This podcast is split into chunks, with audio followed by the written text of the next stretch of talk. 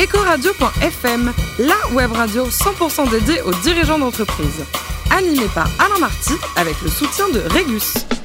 Bonjour à toutes et à tous, bienvenue à bord d'Ecoradio.fm, la web radio à 100% dédiée aux dirigeants d'entreprise.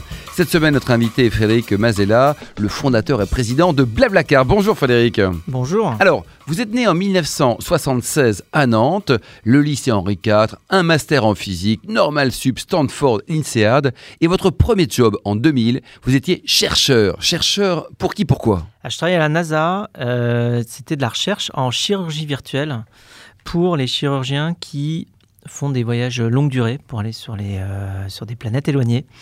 Et en fait, parce que quand ils envoient euh, 10, 12 ou 20 personnes dans un vaisseau, c'est encore des, des projets, eh bien euh, si quelqu'un se blesse, il faut pouvoir l'opérer. Et il faut pouvoir l'opérer sur place. Et donc on faisait de la chirurgie virtuelle qui consiste à permettre aux chirurgiens de s'entraîner avant sur un environnement virtuel, avant d'aller opérer la vraie personne, donc avec plus de chances de succès, puisque les chirurgiens sont spécialisés, ils n'ont pas toujours fait l'opération qui peut, qui peut être euh, demandé de faire. À ce moment-là, s'ils se sont entraînés dans un environnement virtuel, ils ont plus de chances de réussite. C'est QFD. Voilà. Euh, ensuite, direction le Japon Alors, le, le Japon, oui, en 2000 aussi, euh, chez NTT.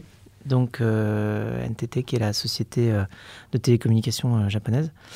Et euh, donc là, je faisais de la recherche en ce qui s'appelle la cross-synthesis, donc la synthèse croisée sur des sons, qui fait en fait qu'en extrayant les phonèmes, c'est-à-dire quand on parle, euh, eh bien on peut ensuite les transporter, on peut les régénérer par exemple en mettant ce qu'on veut, alors soit un bruit blanc pour régénérer de la voix, soit un- par exemple un orchestre philharmonique pour euh, générer un orchestre qui parle. Donc c'était assez euh, rigolo, on faisait des belles expériment- des expérimentations de transformation de son. Et vous êtes resté combien de temps au Japon? Quelques mois? Ouais, quelques mois, je suis resté 4-5 mois. Belle aventure quand même, ils sont sympas les Japonais? Ah, ils sont très sympas, non, très sympas. Alors en 2003, retour en France, il fait un peu plus froid, Noël, vous voulez voir vos parents en Vendée, et là, paf, l'idée germe de Blablacar. Oui, euh, donc euh, en Vendée, à Fontenay-le-Comte, euh, plus précisément. Et en fait, je devais rentrer pour Noël et je m'y suis pris un peu tard. Tous les trains étaient pleins. Et au final, donc, j'appelle ma petite sœur qui habitait à Rouen, en- qui avait une voiture, et je lui dis Est-ce que tu aurais de la place pour passer me chercher à Paris puis m'emmener en Vendée? Et sur la route, sur l'autoroute A10, en fait, on voit depuis l'autoroute les TGV passer. Là, je vois un train passer. Je vois que le train est plein. Je regarde les voitures qui sont vides sur l'autoroute A10 et je me dis Ah, c'est pas possible. Des places pour aller en Vendée, il y en avait des milliers. Elles n'étaient pas dans les trains, elles étaient dans les voitures. À ce moment-là, j'ai pas dormi pendant trois jours. on a réfléchi, on a réfléchi. Le nom Blablacar, il est venu comment? Il est venu un soir euh, quand j'étais fatigué après une Très très journée- fatigué ou fatigué? Non, une grande journée de, de travail, ouais, où il était 1h du matin et je regardais l'écran. Et euh, il y a une option euh, sur euh, ce qui s'appelait avant covoiturage.fr, mais et on avait mis une option qui était pour indiquer si on parle beaucoup ou pas. Donc on est soit bla, soit blabla, soit blablabla, pour indiquer si on parle beaucoup ou pas en covoiturage. Et donc là, j'étais sur le profil d'un conducteur qui avait mis la photo de sa voiture et il était blabla. Donc il y avait l'icône blabla et la photo de sa voiture à côté, donc car. Et je lis un peu machinalement blabla car. Je me dis, tiens, c'est pas mal. Et Donc vous l'avez trouvé tout seul Vous n'avez pas fait appel à des boîtes de naming qui prennent j'ai fait appel à des boîtes de d'argent qui m'ont pris beaucoup d'argent, mais qui n'ont pas trouvé ce nom-là, ouais, qui m'ont trouvé autre chose. Aujourd'hui, il y a combien de membres au total au niveau mondial 45 millions de personnes. 45 45 millions de personnes. Et vous êtes présent dans combien de pays dans un peu plus de 20 pays. ouais. 20 pays. Mais par contre, le pays de l'oncle Sam, non. États-Unis, c'est pas un bon pays pour votre, votre principe. Bah, le- Tout ce qui tourne autour de la voiture aux États-Unis est pas cher, donc il n'y a pas grand-chose à partager. Euh, L'essence est pas chère, les autoroutes sont gratuites, les voitures sont moins chères, les assurances sont moins chères, tout est moins cher. Et euh, donc l'incitation à partager pour les conducteurs n'est pas très forte. Et en plus, bon, il y a d'autres euh, d'autres choses un peu plus structurelles qui expliquent pourquoi le covoiturage longue distance fonctionne pas forcément très bien aux États-Unis. Enfin, il fonctionne même pas du tout. C'est que les villes sont plus distantes les unes des autres, donc ça on le sait, les distances sont plus grandes, les gens ont plutôt tendance à prendre l'avion que leur voiture pour aller d'une ville à une autre.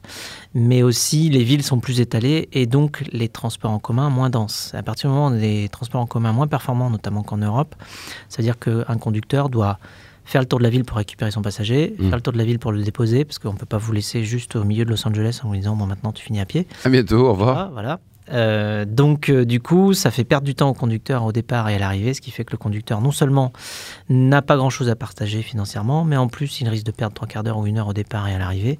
Et donc, au final, on ne trouve pas beaucoup de C'est conducteurs. pas un bon plan. Vous avez levé au total, Frédéric, euh, plus de 300 millions de dollars. Quel conseil vous pourriez donner à un auditeur qui a envie de, qui a un projet, qui veut récupérer de l'argent? C'est quoi le, le- le- on va dire les clés pour essayer de trouver un peu d'argent? Je pense déjà qu'il faut y aller vraiment étape par étape. Parce qu'en fait, quand on fait la somme comme ça, effectivement, de 300 millions, euh, ça paraît beaucoup, enfin c'est beaucoup, c'est gigantesque, mais euh, en même temps, il faut voir que c'est venu en plusieurs étapes. J'ai commencé par euh, rassembler 100 000 euros en 4 ou 5 levées auprès de pas mal d'amis et de moi-même.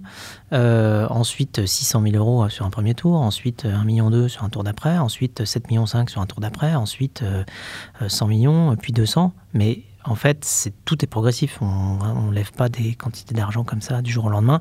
Et il faut prouver chaque étape. Et en fait, surtout, ce qui est important, c'est de se dire qu'à chaque étape de financement, on a une histoire précise à raconter jusqu'à la levée suivante. Donc, euh, par exemple, pour nous, au début, bon, déjà, il s'agissait. il y a eu un vrai début, parce qu'aujourd'hui, tout va bien, Frédéric, mais vous avez quand même ramé, on peut le dire. quoi. Ah oui, complètement. J'ai mis 5 euh, ans avant de pouvoir me verser un salaire. Donc euh, voilà, moi il se trouve que j'adore les pâtes, donc c'est pas un problème. mais mais euh, mais oui, ça c'est l'histoire de, tous les entrepreneurs. Hein. Enfin, c'est rare qu'on démarre. Déjà, on démarre sans salaire, et puis euh, des fois pendant 2, 3, 4 ans, ça marche pas, et puis des fois ça marche jamais. parfois ça marche à force de, persévérance et puis d'ingéniosité, mais et puis de, de, chance aussi par rapport au marché. Il y a un moment pour les pour les idées. Des fois on est trop tôt. Donc ça, quand on est trop tôt euh, de 1 ou 2 ans, on, ça, on y arrive. On mange beaucoup de pâtes. Euh, quand on est trop tôt de 4 ou 5 ans, on a le temps de ne jamais y arriver. Mmh. Quand on est trop tard, on le sait direct. Donc en fait, y a, pour toutes les idées, il y a un moment euh, il y a un bouquin à écrire, le bon timing. Là. mais tout est très important. Mais tout est timing. On, on parle de, de, timing euh, pour les sociétés, mais aussi timing de la vie, tout simplement. Les gens qu'on rencontre, les amis qu'on se fait, euh, même son conjoint, même voilà, c'est tout est timing, tout, tout est opportunité de, de, vie. Il y a des choses qui peuvent se passer à un moment qui se passent pas à un autre. Alors Frédéric Mazella, Blablacar est une licorne. C'est quoi une licorne? Une licorne, c'est une valorisation. Alors, il faut faire attention, la valorisation, ça ne veut pas dire euh, que euh, ce sont des, les, revenus ou que ce sont euh, je ne sais quoi. La valorisation, c'est combien les investisseurs sont prêts à valoriser la société pour investir dedans. donc, en fait, voilà, le, c'est une valorisation. Et aujourd'hui, donc, vous êtes supérieur à 1 milliard, c'est ça? Il y en a combien en Europe? Il y a 47 licornes aujourd'hui en Europe, en tout cas répertoriées. Euh, et j'espère bien qu'on va avoir, euh, je sais pas, une dizaine l'année prochaine et le plus possible, plus l'année d'après. Dans votre actualité, pour l'instant française, Frédéric, vous testez les choses du côté de Reims et de Toulouse. Que se passe-t-il? Oui, alors on a lancé un nouveau service qui s'appelle Blabla Lines et qui vise l'activité sur des trajets plus courte distance, donc pour aller au travail et revenir. Euh, donc on a lancé un axe Reims-Châlons-en-Champagne. Euh, où il y a 6000 euh, personnes qui chaque jour font l'aller-retour entre Reims et Châlons-en-Champagne. Et on a lancé un autre axe qui est Toulouse-Montauban. Alors ces deux axes font à peu près 50 km. Hein, et entre Toulouse et Montauban, vous avez 10 000 personnes qui font le trajet matin et soir euh, pour aller travailler. Et donc en fait, évidemment, 10 000 personnes et 10 000 voitures, c'est pas très... Euh, D'une part, ça génère beaucoup de bouchons, de la pollution évidemment aussi, beaucoup de coûts deux fois plus de coûts que si on arrivait à mettre deux personnes par voiture. Donc en fait, notre mission, c'est justement de permettre euh, à tout le monde de partager son véhicule, partager les frais, euh, diminuer la pollution, diminuer la congestion. Euh, donc voilà, donc on a commencé à lancer ces services sur ces deux Et ce test, ça va durer combien de temps, Frédéric Avant que vous ayez une. Ça va durer. Ça marche, ça marche pas. alors, ce qu'il faut voir, c'est quand on lance un produit, de toute manière, au début, il a forcément des, des, des choses qui sont pas optimales. Et donc, il faut converger et ça, ça prend forcément plusieurs mois. Ça prend 4, 6, 8, 10, 12 mois, 12 mois euh, pour arriver au produit idéal avant d'être euh, suffisamment confiant pour pouvoir le lancer et le démocratiser à une échelle plus large. Et enfin, pour terminer, vous êtes un fou de musique et de piano. Combien d'années euh, piano de conservatoire notamment? J'ai fait à peu près une quinzaine d'années de conservatoire. J'ai fait beaucoup de piano, j'ai fait du violon aussi, j'ai fait de la guitare, j'ai fait de la batterie quand j'étais ado. Et vous allez euh, reprendre un jour ou pas? Parce que quand même, quand on a. J'espère. J'espère, mais c'est une histoire de temps. Hein. Merci beaucoup, Frédéric Mazella, et bon vent pour vos multiples projets. Fin de ce numéro d'Ecoradio.fm. On se retrouve mardi à 10h avec de nouveaux invités.